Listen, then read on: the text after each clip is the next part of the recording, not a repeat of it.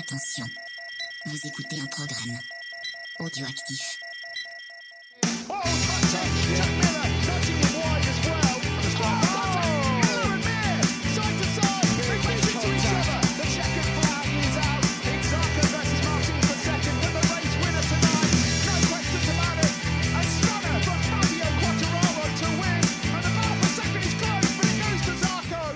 Salut à toutes et à tous, on se retrouve pour un nouvel épisode de C'est qui en pôle, l'épisode 149. Avec moi ce soir, Pierre, comment ça va? Bah écoute, ça va bien, euh, merci. Après un week-end euh, qui avait l'air pluvieux au Japon.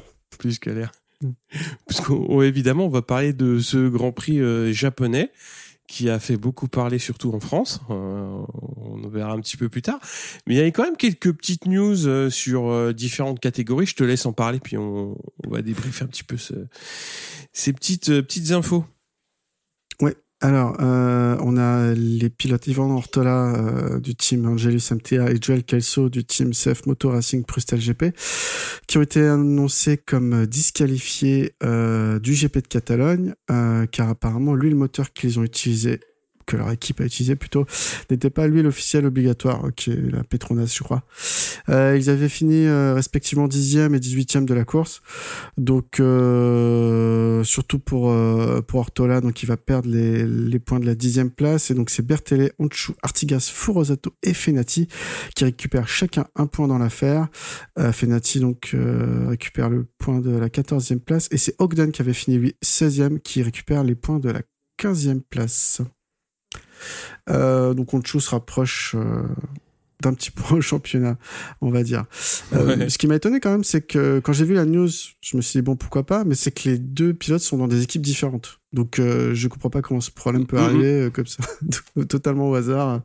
Tiens, on va utiliser l'huile non officielle. Bah, puis c'est surtout, ça date de début septembre, quoi. Donc il faut à peu près un mois pour, euh, pour bah, soit qu'ils fassent des analyses, qu'ils prennent des décisions, mais ouais, ça commence à dater, quoi. Donc, ouais, euh, alors tu vois, c'est pareil, ils disent ça- pas. C'est plus ça qui m'a étonné, moi. Ouais, ils disent pas est-ce que est-ce que c'est des on a fait des analyses et on l'a su comme ça ou est-ce que on l'a su et les teams euh, les teams sont venus nous voir en disant qu'ils avaient peut-être finalement pas utilisé la bonne huile, tu vois. C'est difficile à savoir ça. Allez, Mm. une petite news euh. Moto 2 euh, ça c'est marrant.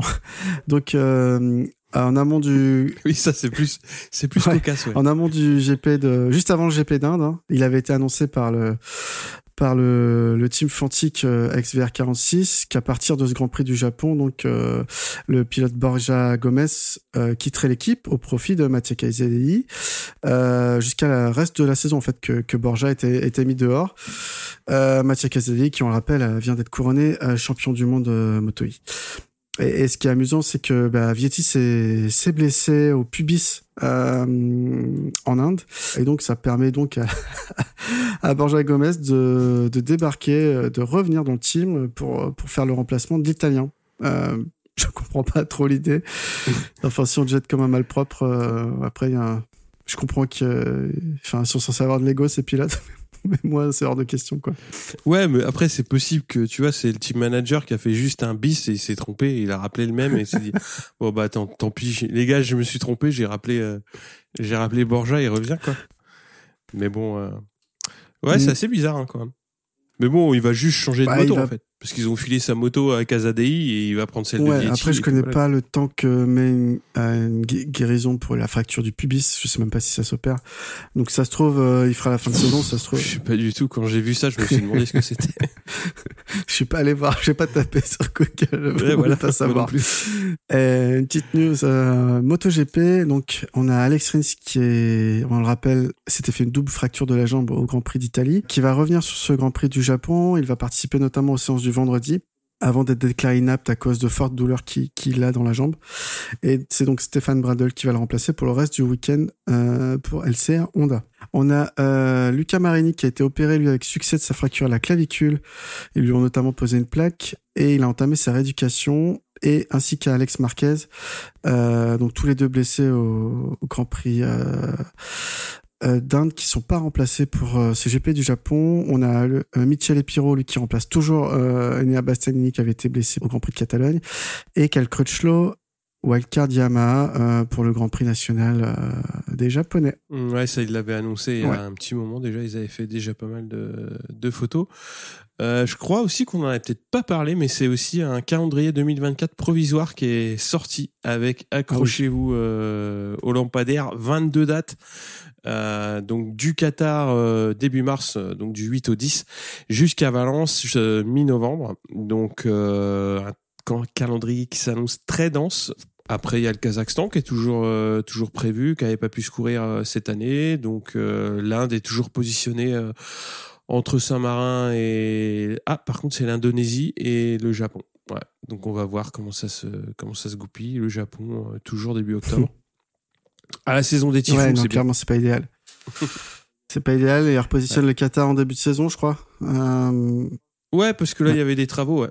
Bon, ça fait beaucoup de dates. Euh, honnêtement, ça fait un peu peur à titre personnel, euh, moi j'ai peur que l'intérêt du championnat se dilue auprès notamment du spectateur moyen. Déjà auprès des aficionados, c'est on a la peur qu'on se lasse, euh, mais auprès des spectateurs moyens qui va avoir une course euh, entre mars et novembre, une course tous les deux week-ends sans quasiment pause estivale, ça va être compliqué de suivre le championnat. Je je comprends pas l'idée. On se rappelle que l'adage tout ce qui est rare est cher, hein. tout ce qui est pas rare bah, devient moins précieux aux yeux des spectateurs. On va moins sacraliser le dimanche euh, comme jour de Grand Prix à mon avis. Bah ouais, je te rejoins. Moi, je suis plutôt euh, un adepte de la formule euh, divan de la boîte à clapet, c'est-à-dire une course tous les 15 jours avec une pause estivale d'un mois histoire de couper. je pense que c'est un bon rythme. Après, voilà quand il parle de concurrence avec le SBK, euh, concurrence avec la F1, euh, c'est toujours un choix. Hein. Ouais, euh, on peut pas être abonné à tout et on peut pas tout diffuser non plus. Donc euh, mm.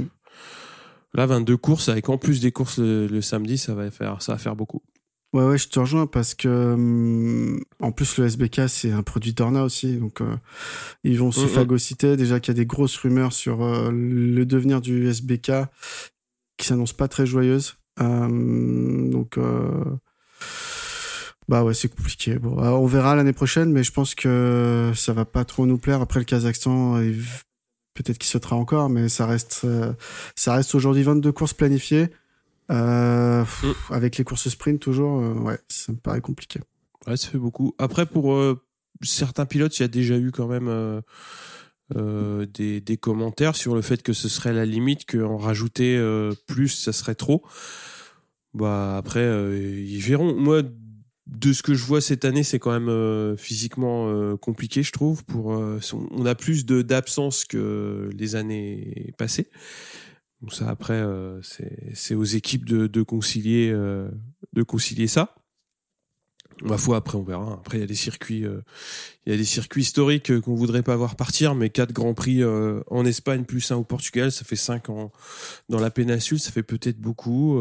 après ils sont calendriers, ils sont calendriers quoi. Voilà. Ouais, ouais, je te rejoins. Je, je sais pas trop quoi en penser. Il y avait, il y a des choses à faire des décisions qui sont pas prises. Après, on sait que les, les teams ont accepté le règlement actuel hein, qui, qui valide jusqu'à 22, 22 grands prix par saison. Donc, c'est le cas. Euh, maintenant, euh, la Dorna a filouté en autorisant le format sprint entre temps. Euh, ça, plus les motos 2, les motos 3, éventuellement euh, la moto I pour ceux qui regardent, ça fait des week-ends très, très, très chargés.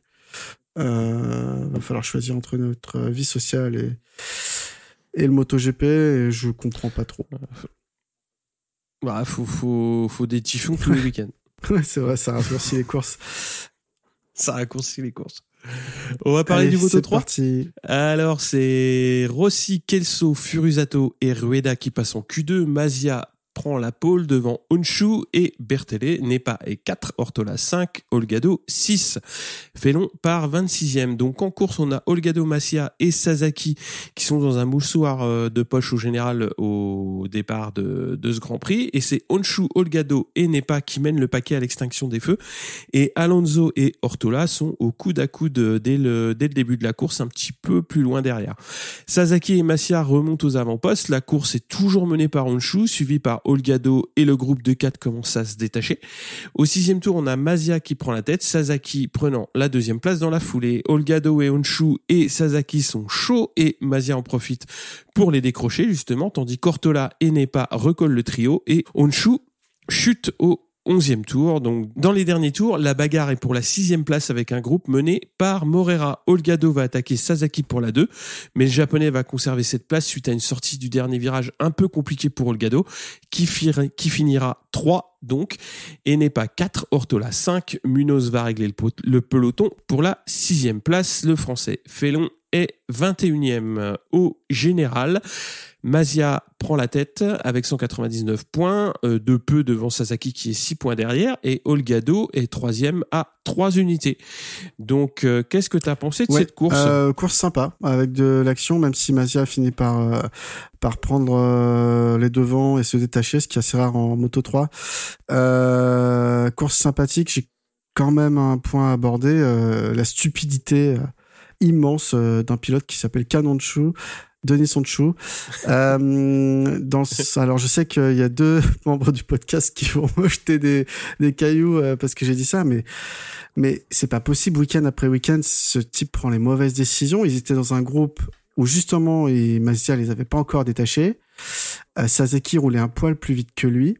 Euh, Olgado, lui, contrairement à Honcho, bah, il, il jouait le jeu de on reste roue en roue et on remonte. Et, et Honshu se met à vouloir dépasser, à vouloir être en tête de ce petit groupe à tout prix. Bah du coup, ils perdent tous du temps. Euh, et puis Honshu finit par se casser la gueule euh, tout seul et, et j'ai trouvé pour le coup le reste de la course de, de Sasaki et d'Olgado beaucoup plus intelligent. Olgado qui va attaquer Sasaki euh, pour la deuxième et, et, et, qui, et qui arrive. Euh, il y a des belles passes d'armes entre les deux et finalement Sasaki s'en sort bien, mais dans le dernier virage.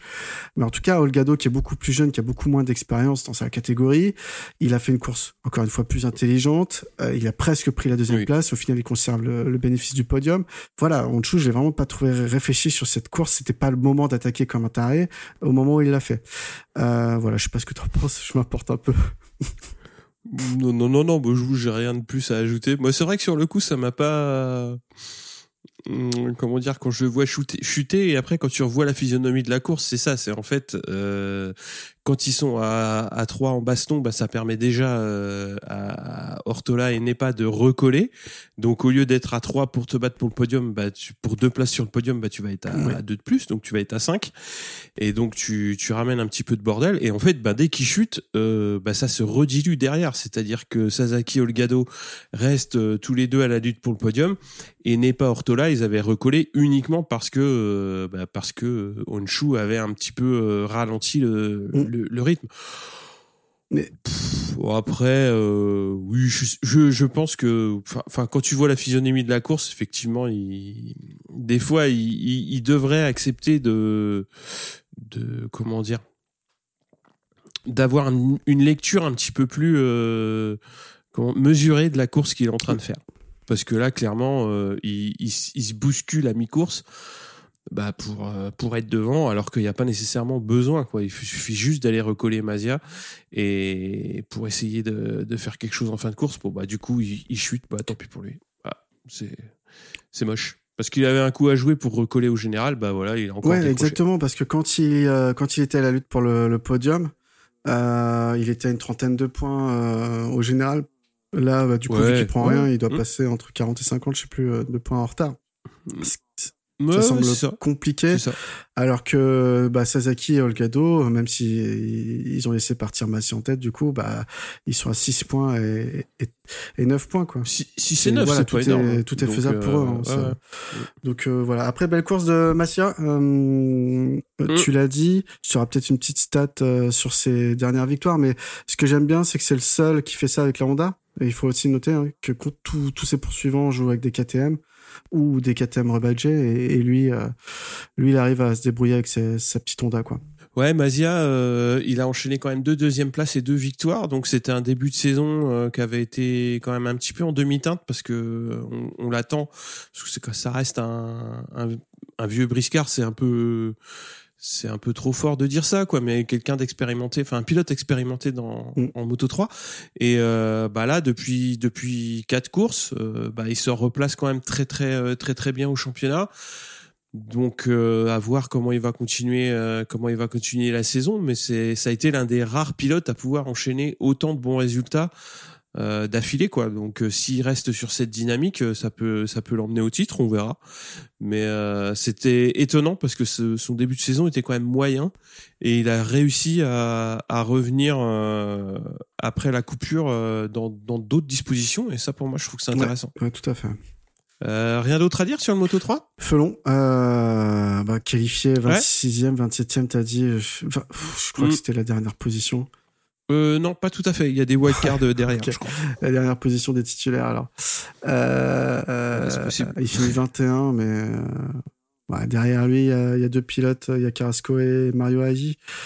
C'est compliqué, enfin, ça me fait peur. Après, on le dit à chaque fois, mais je suis un peu dégoûté euh, de ce qui se passe euh, sur sa fin de saison et, euh, et potentiellement euh, sur sa dernière saison euh, en mondial, quoi. Là, faut quand même euh, réfléchir à un plan B, quoi. Voir C, Mm. voir D. Euh, parce que c'est, bah, ça manque beaucoup de, de performance, on le voit pas. Et ouais, sur la tournée, euh, la, la tournée euh, outre-mer, ça va être, ça va être compliqué de sortir du lot. Et euh, bah, de toute façon, il est pas, il est pas dans le coup. Hein. Là, il, pff, il finit 21, mais il est à peu près dans un groupe qui pourrait jouer la 17, quoi. Mais de toute façon, ils sont 15 secondes derrière la 16. Donc, euh, bah, les points, ils sont beaucoup Mm. trop loin, quoi. Donc, dans tous les cas, t'as beau prendre le problème par n'importe quel bout, euh, ça passe pas. Donc, euh, Ah ouais, et puis c'est toujours zéro point. euh, alors, il a été blessé une partie Mm. de la saison, mais c'est toujours zéro point cette année, quoi. C'est la, c'est sa pire saison. Mm. Ouais. Alors que c'est Bah la ouais. saison où t'as pas de siège derrière, donc tu dois te montrer, quoi. on passe au Moto 2 Allez. Donc c'est Lopez, Binder, Vanden Gourberg et Dixon qui passent en Q2. La pole est pour Chantra devant Ogura et Dixon. Acosta 4, Salach 5, Lopez 6. Alonso Lopez part avec un double long lap à effectuer. Il est dans le coup et il est précédé par Chantra et Dixon et ça frotte pas mal en ce début de course. Mais il n'y a pas de chute. Ogura se replace assez vite à la deuxième place et Acosta prend la 4. Dixon décrochant doucement euh, du, peloton de tête. Alonso Lopez est P10 après ses pénalités. Sam Loves chute au huitième tour. Foggia le tour suivant. Arbolino est 9e. Canet 10. Bah, ils connaissent un début de course quand même euh, très très difficile. Euh, pourtant, ils sont plutôt, euh, enfin, ils devraient se montrer un petit peu plus facilement euh, devant. Ça bouge pas beaucoup quand même. C'est une course qui est qui se fait beaucoup au train. Et Chantra l'emporte devant Ogura et Acosta qui prend la troisième place. Dixon 4, Salach 5, Gonzalez 6, Ramirez 7 et Canet prend la 8. Euh, Donc au championnat, Acosta est en tête avec 252 points. Arbolino deuxième avec 50 points. Derrière, Dixon compte 43 points de retard sur l'Italien. Donc ça fait quand même déjà euh, une grosse marge pour aller rechercher euh, Acosta. Donc euh, ouais, le titre, ça va jouer entre Acosta et Arbolino et il y a quand même déjà 50 points d'écart, donc ça va être euh, ça va être chaud patate quoi. Exactement. Bah alors, t'es gentil en disant la course, rien ne bouge devant. Moi, je disais la course, c'est vraiment euh, a été longue pour le coup. Euh, regardez. Je me suis, j'ai- limite il y a un moment j'ai cru qu'ils avaient mis la marche arrière. Ouais. Non, c'était après non, euh, il y a voilà, des courses comme ça, c'est pas grave. C'est comme ça. Euh, bah, belle course des Chantra et Ogura donc pour le team euh, Mm. pour le team Honda Team Asia et Idemitsu, ouais, ouais. Idemitsu, ils, ils devaient être super contents enfin ils étaient contents après je pense Ah qu'ils bah auraient oui. préféré que ce soit Ogura qui gagne quand même mais euh, mais Chantra était au-dessus tout le week-end hein, je crois qu'il a dominé toutes les séances Euh, Ouais. et avec la pole en plus Acosta il fait le job voilà quand t'es pas premier bah si tu si t'es sur podium c'est nickel alors que Arbolino lui fait fait vraiment du Bon, il fait que ouais, dalle. du- de la purée là, depuis quelques courses. Enfin, c'est je suis là et puis après je suis pas là pendant trois grands prix et puis je suis là. C'est pas comme ça qu'on va chercher un titre. Tu, tu notais qu'il y a que Arbolino qui peut jouer, euh, qui peut disputer encore le championnat. Non, non, Ah, pas Costa. tout à fait, parce qu'il y a encore beaucoup de Ouais. courses, mais euh, parce que mathématiquement Oui, c'est non, pas fait. Mais moi, je vois difficilement comment euh, quelqu'un d'autre qu'Arbolino Ouais, pourrait y moi j'étais plus dans l'idée, bon, Acosta, personne ira le chercher sauf blessure, mais par contre, Non, vu la ouais. dynamique sur laquelle est Dixon, euh, il va peut-être aller chercher la place de vice-champion du monde à Arbolino, vu la dynamique actuelle. Ouais, ce serait. Ouais, je pense. que- Après, il y a 43 points, hein, donc si Acosta euh, il commence à les enfiler, euh, ça va être difficile de reprendre 43 points quand même. Mais oui, d'un point de vue dynamique, Arbolino, il est vraiment dans une période, comme tu dis, hein, vraiment en dents de scie. Et c'est pas, après c'est comme plein de pilotes. Hein. Quand je vois au bout d'un moment, je me dis mais Canet il est où? Et je regarde, wow, dixième et tout.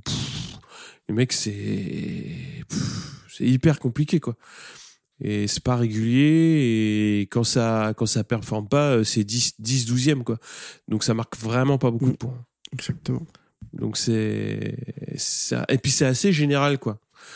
Euh, parce que euh, même même Dixon il fait il fait quand même une bonne deuxième partie de saison. Faudrait j'ai pas regardé en détail mais il fait quand même des enfin il est il se montre beaucoup plus qu'en début de saison. Et après aller rechercher Arbolino il y a quand même un gap mais ouais c'est jouable. C'est jouable. Après, moi, je me demande comment Chantra et Ogura peuvent euh, sortir une course comme ça avec la saison qu'ils ont faite, quoi. Est-ce que le team euh, a ramené des pièces? Euh, C'est toujours pareil, hein, à part le moteur, ils ont le droit de changer de châssis, ils ont le droit de faire plein de choses. Hein, donc, euh, et avait saigné le, circuit avant, c'est possible aussi, hein, qu'ils aient des réglages de ouf. Donc, ouais, c'est possible. Je sais pas. Mais bon, en tout cas, moi, je trouve que c'est bizarre. Enfin, c'est bizarre. Je, je, mets rien de suspicieux derrière, hein, mais je pense qu'effectivement, il y a une grosse préparation de la part de l'équipe et euh, et des pilotes pour se montrer au Grand Prix du Japon parce que c'est important pour euh, les partenaires.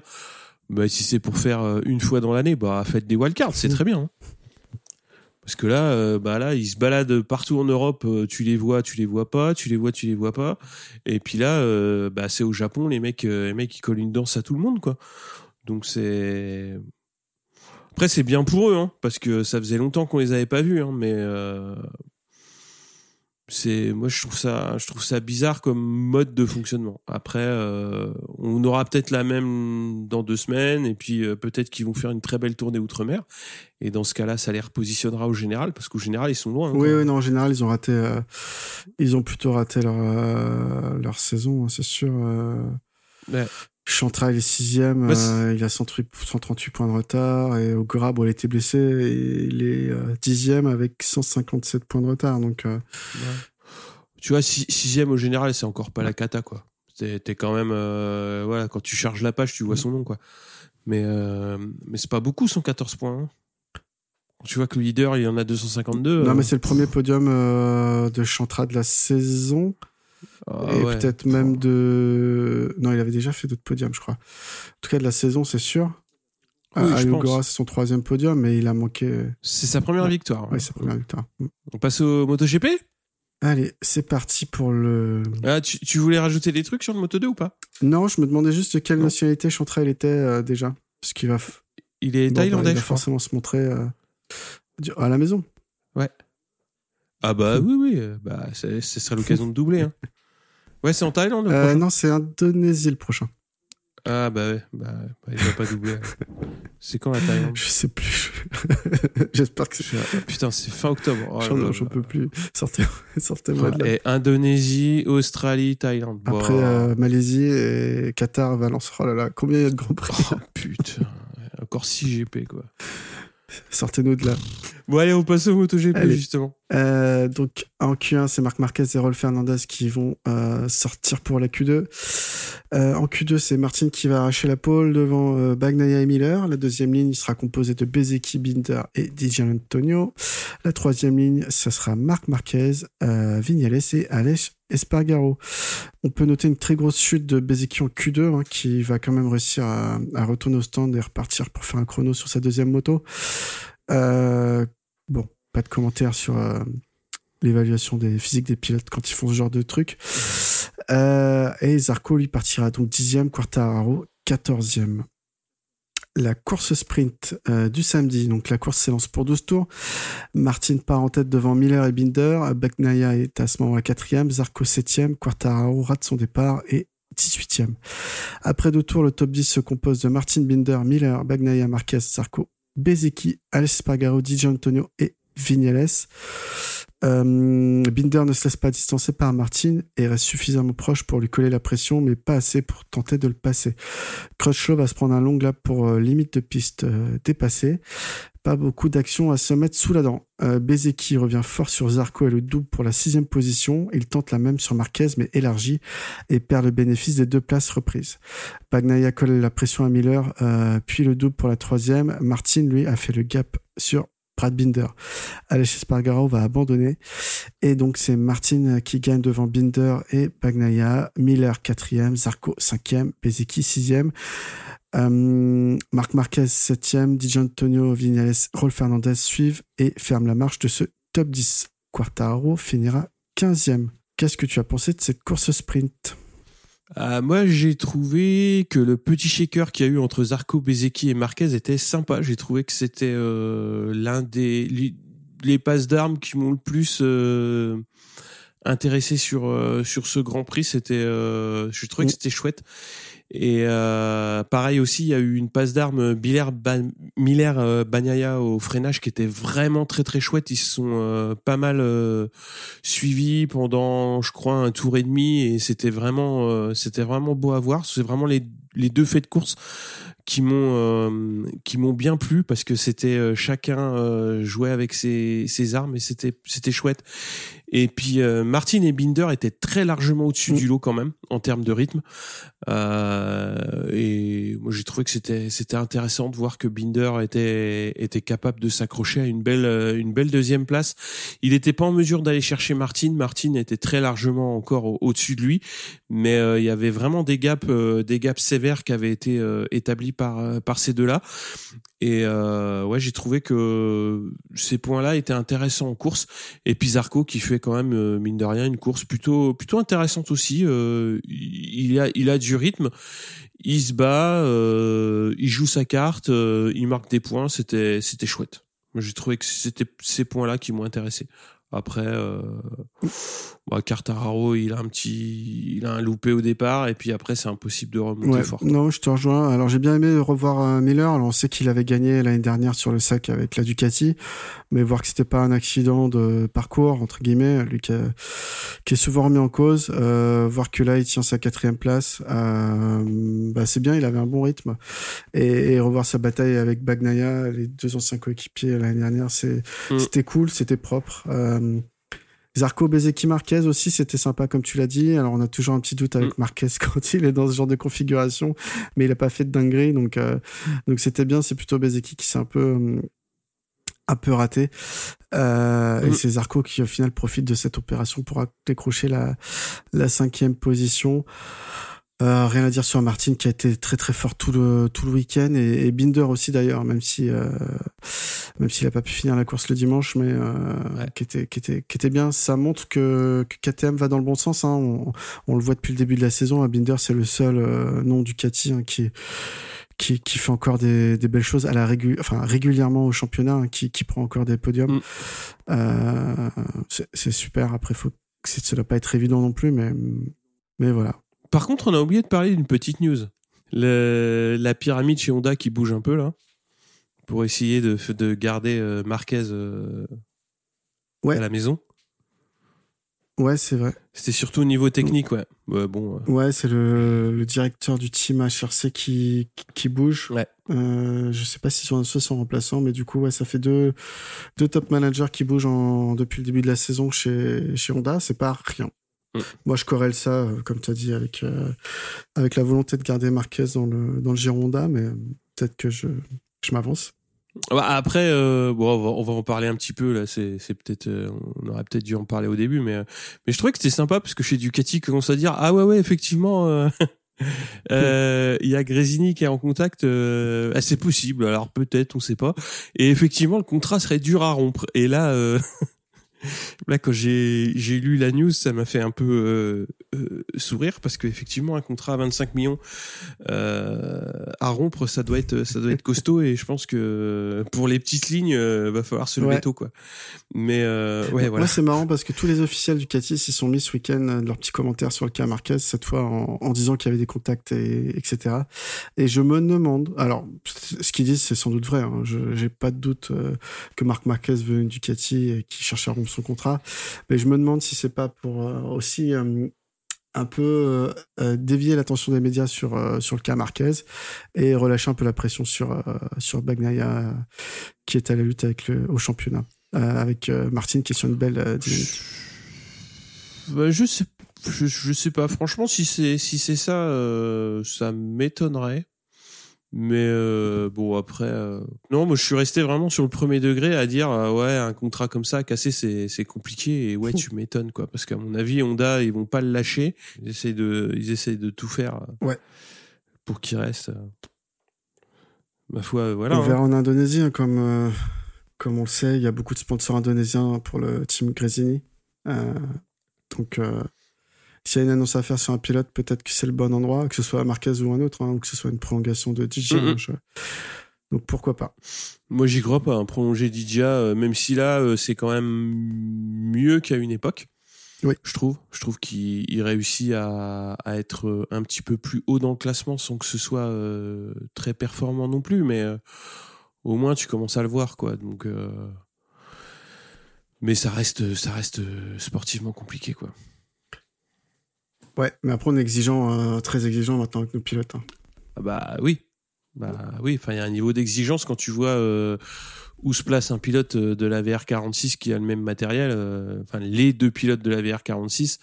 euh, oui, il y a un niveau d'exigence qui est, Mm. qui est très élevé à partir du moment où tu as une Ducati, qu'elle soit officielle ou, Mm. ou client. Mais ça Ouais, va avec. Hein. Non, non, je suis d'accord. On passe à la course on est du parti dimanche. pour la course du dimanche. T'as sorti ton parapluie? Donc, on a quelques gouttes de pluie qui s'invitent à 15 minutes euh, du départ.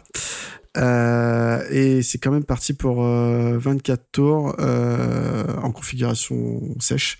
Et c'est Martin qui part en tête devant Miller et Bagnaia. Euh, Bezeki va se rater sur le, freinage du premier virage. Euh, il doit relâcher et écarter euh, sa trajectoire. Il va forcer à des manœuvres d'évitement à deux pilotes qui sont Zarco, qui va faire un détour par le bac à sable sans chuter, et Vignales, lui, qui chute dans les graviers et va, et va quand même euh, repartir. Le drapeau blanc, donc qui signifie que les pilotes peuvent rentrer au stand et changer de machine pour la pluie, est de sortie et c'est la foire d'empoigne. Tous les pilotes rentrent au stand, sauf, sauf les trois Yamaha. Euh, Michele Piro et Stéphane Bradel. Bagnaia a l'air de sortir en, tête de la pit lane, mais a un souci euh, pour désengager son pit limiter et donc se fait, euh, se fait un peu euh, manger par la, par la foule en furie qui est derrière lui. Quartaro, lui, va rentrer au tour suivant, mais c'est déjà trop tard. Il a tenté un pari qui n'a pas marché. Morbidelli persiste et signe. Grave erreur car il se fait déjà déposer par les pilotes repartis en pneus pluie. Le top 10 se compose alors de Piro, Alex Espargaro, Marc Marquez, Bezeki, Bagnaia, Martin, Miller, Oliveira, Didier Antonio et Mir. Il reste alors 21 tours. Zarco est 18e, Quartaro pointe en 17e position. Alexia Spargaro prend le leadership donc devant Bagnaia, Marc Marquez et Bezeki. Martin, lui, refait son retard et passe Bezeki. Et il passe ensuite dans la foulée Marc Marquez. Brad Binder va chuter. Martin passe Bagnaia et remonte très fort. Il va doubler euh, Alech et Bagnaia va en faire de même pour tenter de suivre Martin. Bezeki suit le mouvement également. Long lap euh, décrété pour Vignales et Crutchlow parce qu'ils ont effectué un changement de moto euh, non correct. Zarco est alors dixième et Quartararo 13e. À 15 tours du but, Martin possède près d'une seconde sur Bagnaia, euh, Bezeki pour la troisième, Oliveira, Marc Marquez, Aleix Espargaro, Mir, Rolf Fernandez, Zarco et Miller ferment la marche de ce top 10. Long lap décrété pour Rolf Fernandez pour la même raison que Vignales et Crutchlow. Marc Marquez est très rapide, prend la troisième position au détriment de Bezeki. Devant, Martin possède euh, 1.2 secondes d'avance sur euh, Bagnaia. Zarco va chuter. Peu de temps après, on a le drapeau rouge qui sort. Retour au stand pour tous. Euh, Zarco, n'ayant pas ramené sa moto dans les règles, ne pourra pas reprendre le départ. On a une quick restart procédure euh, avec un tour de placement, un tour de warm-up Et finalement, retour au stand, la fin de course est décrétée.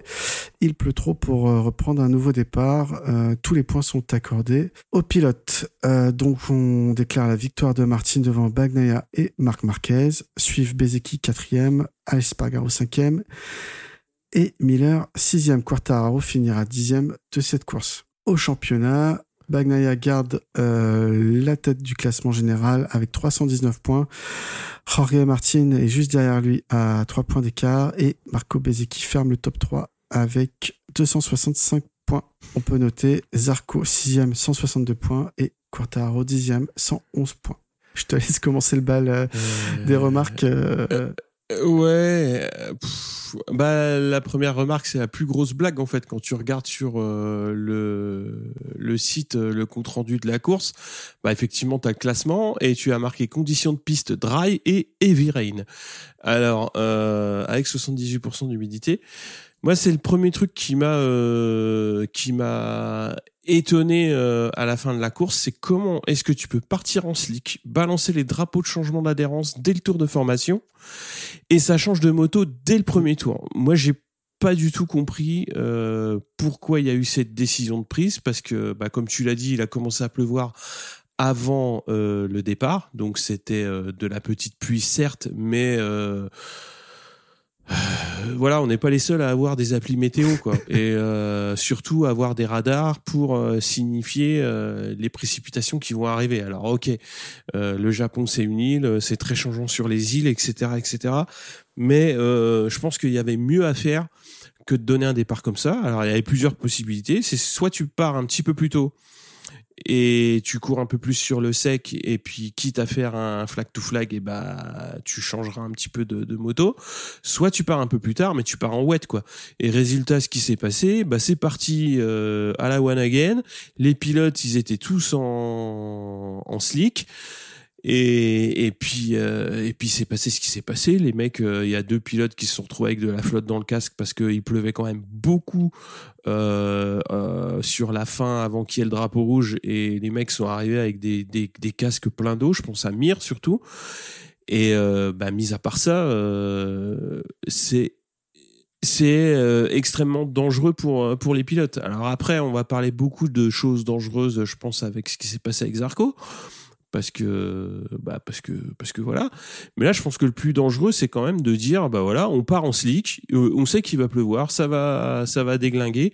Et dès le premier tour bah t'as euh, t'as 17 pilotes qui rentrent au stand pour jouer une moto quoi. Ouais et bah c'est le bordel. Ah oui et euh, là ça s'est bien passé mais c'était un bordel sans nom. Et enfin après oui les flag to flag c'est rigolo. Oui les flag to flag c'est rigolo mais pas au premier tour. euh, c'est il faut euh, il faut aussi réfléchir à ça. Alors après le, le point c'est euh, oui bah faut partir à l'heure. Je suis désolé mais entre la sécurité des pilotes et partir à l'heure, si le choix c'est de partir à l'heure, et eh bah à ce compte-là les pilotes euh, faut qu'ils faut qu'ils prennent des décisions aussi quoi. Moi pour moi le gros débat du GP il est là. Ouais, je te rejoins, je te rejoins, je te rejoins sur ce point. Il y a, rien à redire à ton argumentaire euh, faire partir le, le, Grand Prix en retard ou, ou, en avance. Après, en avance, c'est un peu plus compliqué, dans le sens il faut quand même prévenir les teams et les pilotes suffisamment de temps en avance pour qu'ils ils décalent leur préparation euh, pour le, euh, la course. Après, on parle d'un quart d'heure, hein, c'est pas non plus la fin du monde. Euh, après, après, ça semblait trop compliqué parce que je sais pas, mais je pense qu'il a pas dû arrêter de pleuvoir de sitôt. Euh, en full wet, ça aurait été trop compliqué, la course aurait été quand même arrêtée, vu ce qui est tombé. Oui, je suis, je suis d'accord, mais t'aurais fait plus de tours sur le sec. Et euh, alors l'autre argument, ça c'est Cartaro qui l'a donné en, en débrief aussi, c'est qu'à 17h il commence à faire nuit, puisque bon c'est c'est dans l'autre hémisphère et l'orientation est un peu différente aussi, donc il fait nuit tôt. Et donc ils étaient un petit peu coincés euh, pour ça. Et moi je pense que quand tu euh, enfin tout ça ça s'anticipe. Donc oui tu vas pas dire euh, à 13h bah les gars finalement on part à 13h45 au lieu de 14 euh, c'est pas raisonnable. Mais je pense que quand tu enfin il faut qu'ils réussissent à anticiper certaines choses et aussi à anticiper au niveau des, diffuseurs euh, médias. Parce que sinon, si l'idée c'est bah, de toute façon on part à 14 h ou on part à telle heure et puis on en a rien à foutre des conditions, Et bah il va, il s'est passé ce qui s'est passé là. Et et coup de chance, le flag to flag, il n'y a pas eu de problème. Mais enfin, c'est, c'est, débile. Ouais, non, t'as as raison de dire coup de chance. Hein. C'est vrai que c'était impressionnant la façon dont ils sont tous rentrés au stand et tous ressortis. Euh, il y aurait pu avoir des accidents. Euh, mmh. C'était pas le cas heureusement, mais ouais, c'était c'était serré quoi. Après la course, euh, moi je trouve qu'elle est, il y a quand même beaucoup de choses à tirer et ça, on n'a pas trop parlé dans le déroulé, mais le, le comment dire, ce qui arrive à Zarco euh, en début de course, bah ça le ça le plombe pour toute sa toute sa course et on sait qu'il est il est très fort dans des conditions justement où euh, bah, la pluie s'invite petit à petit et c'est un petit peu ce qui s'est passé jusqu'à ce qu'elle devienne vraiment euh, trop trop intense. Et il a fait euh, bah, il a fait 11 très bons tours. Enfin même plus que très bons il a fait 11 tours excellents parce qu'il a réussi à remonter à la sixième place avec en perdant énormément de temps dans le premier contact au, mm. au T1 et, euh, et euh, ouais, bah, il, est, il est excellent dans ces conditions-là. Il l'a encore prouvé. Et, euh, et, malheureusement, bon bah voilà, il se passe ce qui se passe. On en parlera un petit peu plus tard. Mais euh, moi, j'ai trouvé que c'était intéressant de voir aussi euh, que que des pilotes comme comme Marquez aient su et su bien se positionner aussi. Euh, on sait qu'il est à l'aise aussi dans ces conditions, il l'a montré. Il était pas trop mal euh, placé et il a bien géré son son, son sa course euh, sa course d'une manière générale quoi. Je trouve que c'est c'est intéressant et c'est surtout c'est important pour pour Honda de faire un podium à la maison. c'était c'était c'était pas simple. Et puis après, Martin, ouais, impressionnant aussi. Hein. On sait qu'il est fort sur la sur ses conditions aussi. Ouais. Donc, euh, donc c'était très, c'était, c'était, de ce point de vue-là, c'était intéressant.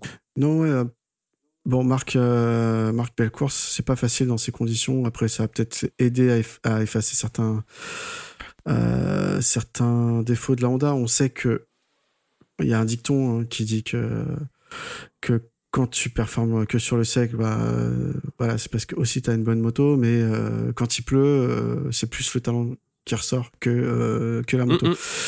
Bon. Euh, donc, dans ce cas-là, qu'est-ce qu'il faut penser de Zarco? Mais bon, non, je m'écarte. euh, tu t'écartes. non, Marc, euh, voilà. Bah, il était très, très talentueux puisqu'il réussit à remonter.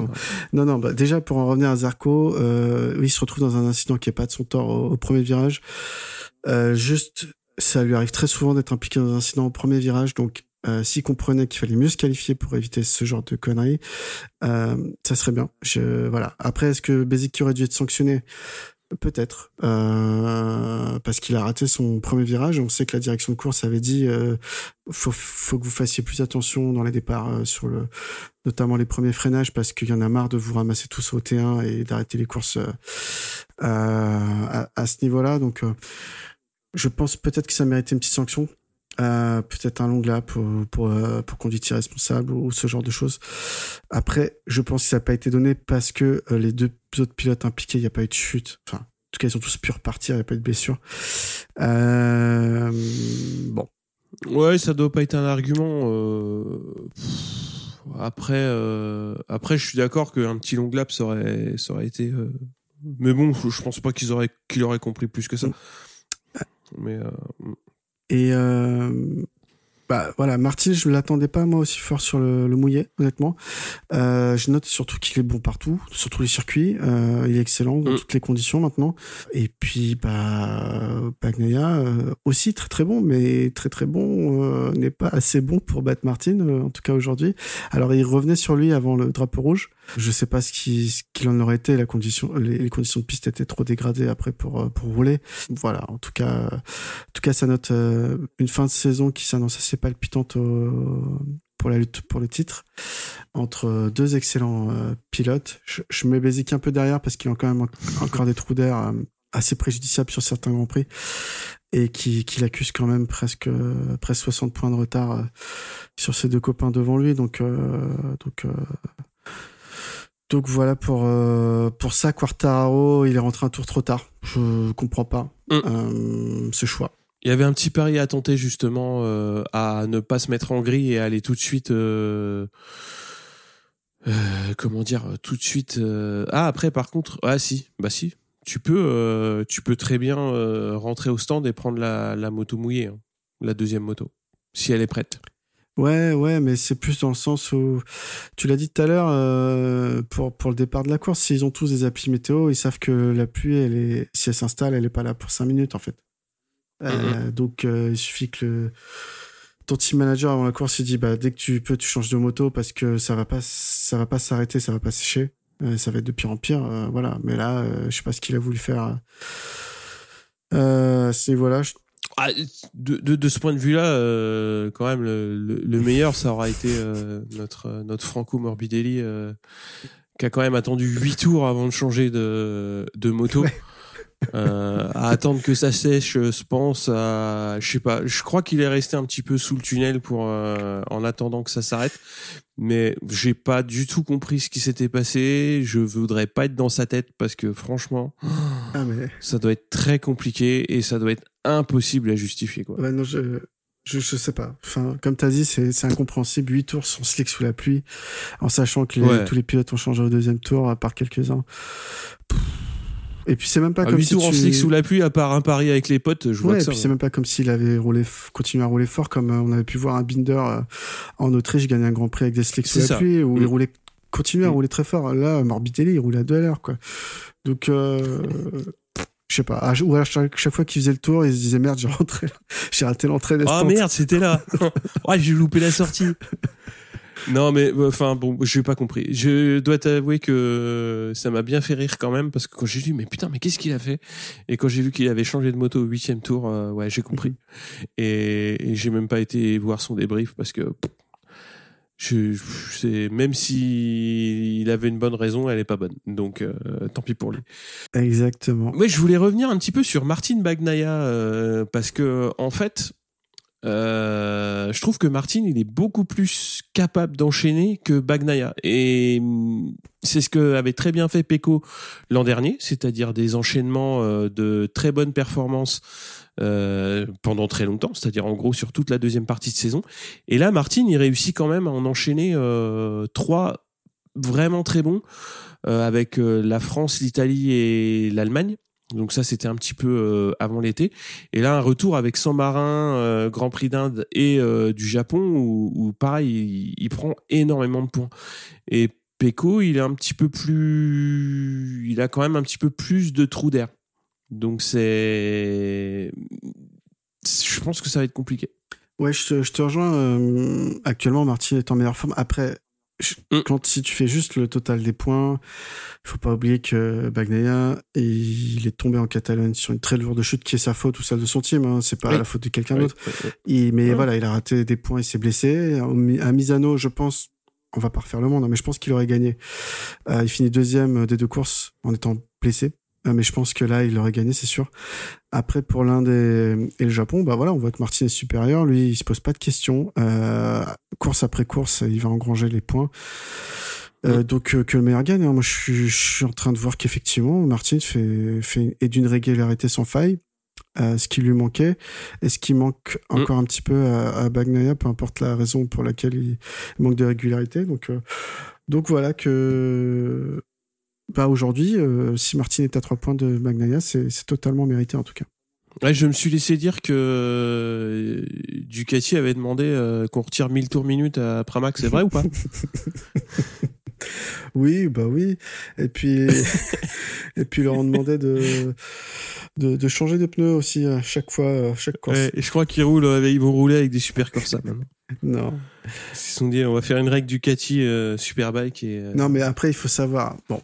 Enfin, on va pas, on n'en sait rien, mais déjà que, que Ducati ne peut rien faire sur la moto sans que Pramac soit au courant. Euh, ça, c'est sûr. Il ne peut pas y avoir de choses cachées. Après, est-ce qu'il y aura des consignes? Je, T'enlèves une bougie. Allez. La pression des pneus. Allez. ah, la pression des pneus, ce serait, faudrait corrompre le mec de chez Michelin, mais ce serait plus subtil, ouais. Ah, je sais pas. Bon. Ah, le coup de l'huile, le coup de l'huile en moto 3, ça se tente. Ah, putain, j'avoue. Franchement, euh, moi, euh, voilà, une disqualification cadeau, euh, c'est En comme plus, ça. tu la prends en 2 GP euh, trop tard. euh, Ah bah là, euh, tu te sais un coup à te faire disqualifier euh, trois mois après euh, la fin de aïe, saison. aïe, aïe. Moi, je donne des pistes à, à Gigi. hein. Non, mais alors Gigi, c'est pas le bon. Lui, s'en fiche du manque une Ducati. Lui, son bébé, c'est la Ducati, c'est Ah, pas le pilote. Alors c'est qui? Euh, Tardosi, je pense. Ah, c'est ouais. Tardozzi plus, d'accord. Bah t'as son numéro? Ouais, bah ouais, on s'appelle tous les soirs. Bah oui. Bah voilà, tu pourras lui dire. Tu lui dis pas que ça vient de moi. Bon, euh, non, non, mais la question qui se pose plus par rapport à Martin, c'est euh, est-ce que finalement Ducati a pas eu tort en mettant Bastianini dans le team officiel et, et pas Martin Bah, euh, un an après la décision, forcément, mais c'est un an après. Moi, sur le feu de l'ac- enfin dans le feu de l'action, quand ils ont pris la décision, euh, moi j'étais pas spécialement euh, pro Martin. Il était encore très irrégulier. La régularité, euh, il l'a amené vraiment que cette année, quoi. Enfin, euh, la régularité et surtout la régularité très haut euh, en performance. Euh, C'est-à-dire euh, être tout le temps sur le podium, à enchaîner en plus là avec des week-ends à 37 points. euh, il en a quand même fait, euh, il en a quand même fait 4 quoi, Ouais. je crois. Donc euh, quand tu fais 4 fois 37 en une saison, euh, ça commence à faire déjà euh, tu prends un bon petit paquet de Marquez dans la poche quoi. C'est c'est quand même quand même pas mal hein. Ouais, et puis surtout, quand on parlait de régularité, Martin, il semble imperméable, en tout cas en course, à toute forme de de coup de pression. En gros, il fait sa course, quoi. Mm. Peu importe s'il est euh, deuxième, troisième ou premier tout seul en tête avec euh, quelqu'un qui le panote euh, toute la course, Mm, euh, mm. Bagnaia de, de centième de seconde derrière. Euh, lui, il fait son, il fait son truc euh, là-dessus. Il est dans un, comment on dit, un tunnel, mais psychologique. Hein, c'est Ouais, imperturbable et, et, et c'est pas beaucoup de pilotes qui arrivent à faire ça. Je me souviens de qui Marc Mm. Marquez, euh, Lorenzo des grands jours et, et puis c'est tout. Même même un, un Rossi, il y a Marc Marquez qui a réussi à le faire sortir plusieurs fois de sa course. Euh, Donc euh, donc voilà, non, ils sont pas beaucoup euh, à pouvoir euh, à pouvoir se, se targuer d'être euh, comme ça en piste, c'est-à-dire vraiment imperturbable quoi qu'il se passe à côté quoi. Et, et je corrige la, la stat pour euh, Martin, donc il fait 3 fois euh, 37, c'est-à-dire victoire en sprint et victoire le dimanche, et il fait 2 fois 32, c'est-à-dire victoire en sprint et deuxième le Mm. dimanche. Donc ça fait quand même 5 euh, GP dans la saison où tu prends vraiment beaucoup de points, quoi. Donc c'est et puis puis bon, ça lui arrive d'avoir des trous aussi, hein. Mais euh, tu vois, typiquement Portugal et, et euh, au quota, euh, il, il marque pas de points le dimanche, mais euh, mais ça lui arrive de moins en moins. Le Portugal, il me semble qu'il est victime d'une chute Ouais. Enfin, pas, pas de son fait ou je sais plus c'est quoi. Ouais, ouais, ouais, ok. Mais bon. Enfin, oui, ça va faire une belle fin de saison. Et euh, on est parti pour le Zarkogate ou Allez, pas on est parti pour les Arcogate. Allez. Je sais pas trop quoi en dire parce que moi j'ai moi j'ai regardé la course en replay et puis après j'ai regardé Twitter et puis j'ai fermé Twitter parce que là je me suis dit putain mais qu'est-ce qui se passe?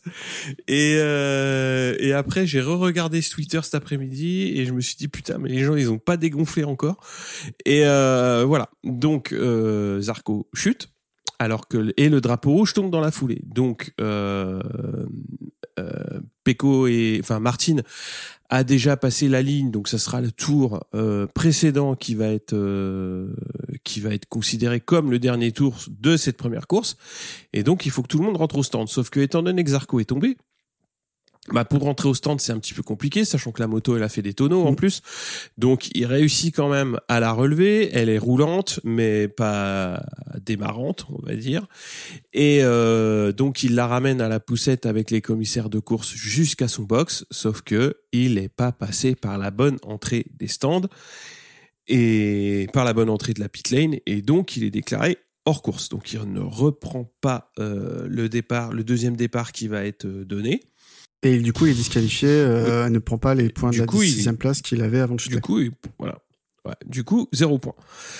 Euh, moi, au début, j'ai été voir un petit peu ce qu'il en avait dit sur euh, sur une interview. Il a dit bon, euh, ouais, c'est super chiant. Il était extrêmement frustré parce qu'ils avaient fait beaucoup d'efforts pour revenir dans les stands en pensant bien faire, et euh, bah, en fait, ça l'a pas fait parce que bah, il est pas rentré par le bon endroit. A, a priori, à 5 mètres près. Donc bon, bah euh, voilà, il s'est passé ce qui s'est passé.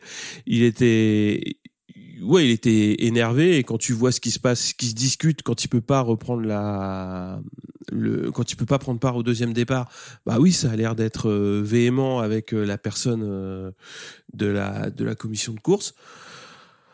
Et après, par contre, dans son débrief, il est, il reste mesuré dans le sens où il dit, bah voilà, c'est c'est une règle qui est peut-être stupide, mais bah c'est la règle. Donc donc voilà. Euh, moi j'en étais resté là et après j'ai commencé à regarder un petit peu ce qui se disait sur Twitter et voilà et vas-y la mafia et vas-y euh, vas-y ceci vas-y cela tout ce que tu veux s'il avait été euh, italien ou espagnol il serait reparti ah, moi je rentre pas dans ces débats là parce que de toute façon ça, tu t'en sors pas. Voilà. Et honnêtement et j'ai même lu des trucs où bah oui mais il a fait ce que les marshals lui ont dit de faire Sauf que, alors les marshals, euh, ils sont très sympas parce qu'ils sont en bord de piste pour s'occuper de la sécurité des pilotes, mais euh, ils connaissent pas toutes les règles du règlement. Donc il faut pas reporter la faute, euh, enfin la faute, parce que oui, euh, s'il est disqualifié, c'est qu'il n'a pas été en conformité avec le règlement. Donc la direction de course constate une faute et il le déclasse.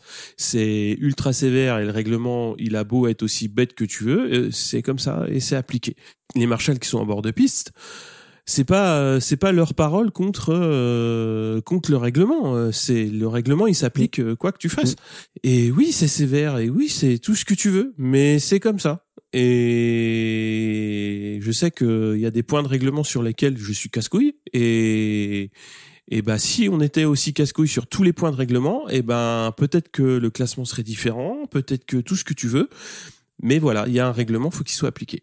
Je sais pas quoi dire de plus bah, je, je te rejoins assez. Je pense qu'on va être en discours assez, euh, assez dissonant par rapport à, à d'autres, euh, d'autres podcasts ou, ou d'autres euh, émissions de débrief. mais bon. Bah, même, même au sein de l'équipe, on s'est un peu pris la gueule sur. Enfin, on a des points de vue différents. Mais c'est nous qui enregistrons ce soir, donc ils n'auront pas leur mot à dire.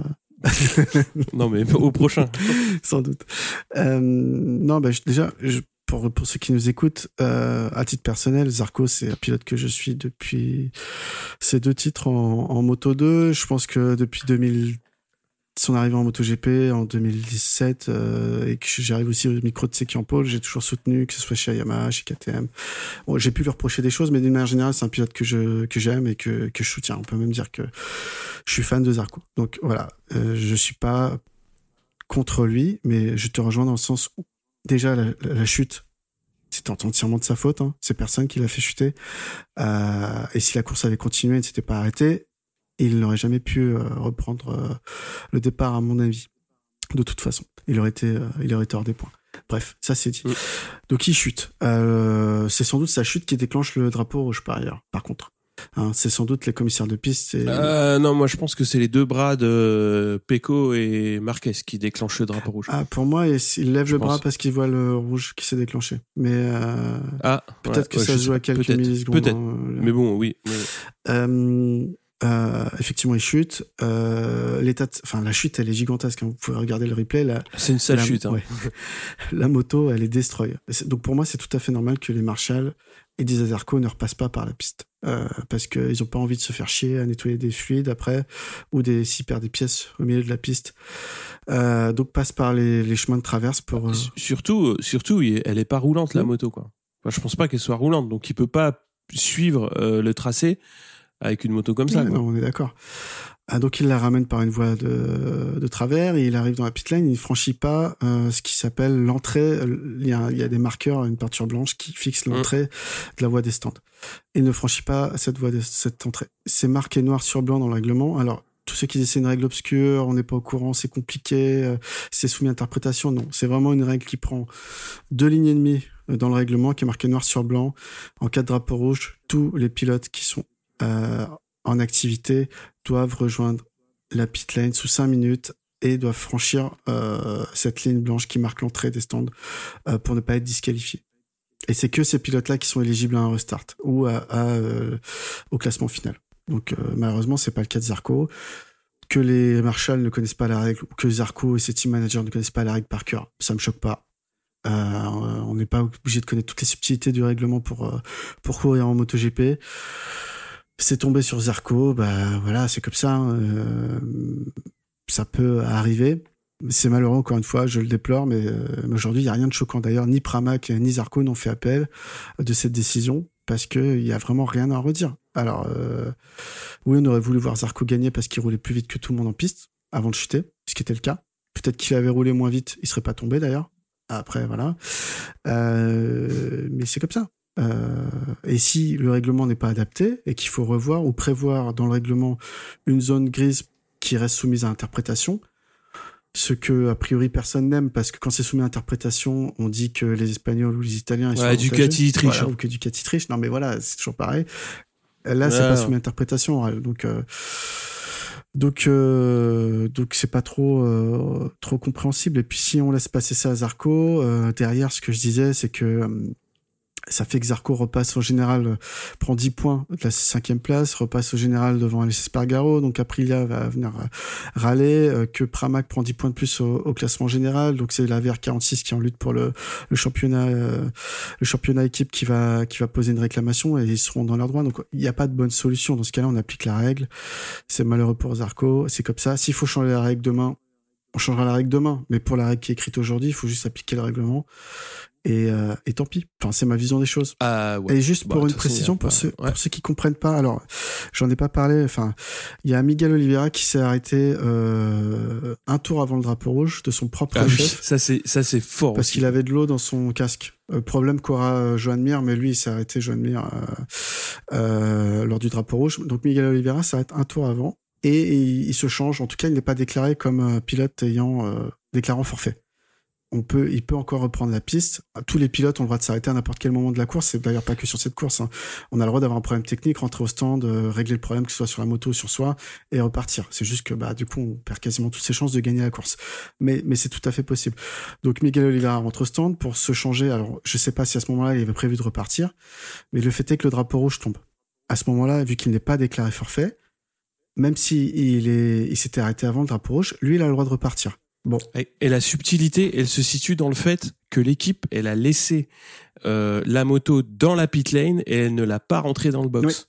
Et à partir de, du moment où la moto est rentrée dans le box, le pilote est considéré comme abandonné. Enfin, il a, il a abandonné. Et donc là, la moto était restée dehors. Et donc ils ont dit, bah si tu veux partir, tu peux repartir, même si tu t'es arrêté le tour d'avant. Mmh. Et et euh, oui, il y a plein de subtilités de règlement euh, qui existent et euh, bah, elles peuvent avoir des conséquences importantes dans un sens comme dans l'autre. Tout à fait. Et donc Oliveira est, pas disqualifié, il est capable de reprendre le départ qui n'aura finalement pas lieu. Bon, voilà, il finit, il finit la course 18e avec un tour de retard. Hein. Ça, c'est pas un tour qu'on lui a offert. Parce arrêté le tour d'avant. On, lui a pas offert un tour, ne hein, vous inquiétez pas. Donc voilà, mais il n'est pas disqualifié de la course pour ce pour ce phénomène-là, tout simplement. Mm. Encore une fois, c'est parfaitement conforme au règlement. il n'y a pas de, il n'y a pas de mafia ou, de tricherie qui s'applique. Après, euh, ouais, c'est, moi, ça m'a quand même étonné de euh, que un jour après, ce soit encore, euh, ce soit encore l'ébullition autour de ce qui s'est passé pour pour Zarco, même si c'est important, parce que je pense que c'est c'est plus, si tu veux, moi je l'ai plus vu important de par la performance qu'il a montré en course, dans le sens où il était quand même euh, très très fort. Et moi, quand je l'ai vu remonter et que je l'ai vu chuter, je me suis dit putain, fait chier parce qu'il il avait le. Moi, quand je l'ai vu remonter comme ça, je me suis dit il va aller chercher Marquez et les deux, euh, ça va, ça va être énorme. Et euh, quand je l'ai vu chuter, je me suis dit merde, on n'aura pas, on n'aura pas cette bagarre là. Et et après, bon bah quand tu quand tu démêles la plotte et que tu vois tout ce qui se passe derrière Bon bah voilà, c'est et lui il l'a très bien dit, il, voilà, euh, il perd une sixième, sixième place, 10 points au général, c'est important. Mm. C'est important pour plein de raisons, euh, certainement financières aussi parce que parce qu'il y a, y a, certainement des primes en fonction de ta situation euh, au championnat. Mais c'est comme ça. C'est il faut il faut il faut l'accepter et il faut il faut passer outre. Et après dire bah voilà c'est euh, la mafia, c'est euh, la Dorna, la FIM. Alors, je dis pas que la commission de course prend toujours des bonnes décisions. On en a assez parlé sur la décision de, de prendre le départ dans ces conditions, mais quand bah, on est dans l'application du règlement, on peut pas dire autre chose, quoi. Après, ce qu'on peut leur reprocher, c'est ce qui s'est passé avec le phénomène Canal+, où, où, où les commentateurs ne, ne comprenaient pas euh, pourquoi on laissait partir Zarco, donc ça a forcément joué là-dessus, parce qu'on disait Zarco il est rentré au stand dans les 5 minutes, pourquoi il a pas le droit de repartir? Et ils sont restés en boucle sur ça, sans prendre en compte Mhm. qu'effectivement il y avait cette règle, mais qui était combinée au fait de franchir l'entrée de la, de la voie des stands euh, sur la ligne qui la délimite en fait. Et effectivement, Mhm. c'est cette combinaison de facteurs qui fait que qui fait que Zarco n'a pas le droit de repartir, mais ça, les commentateurs français n'avaient que les 5 minutes en tête. Je- Pareil, hein, ils ont le droit de se tromper, de pas connaître Ouais. le règlement.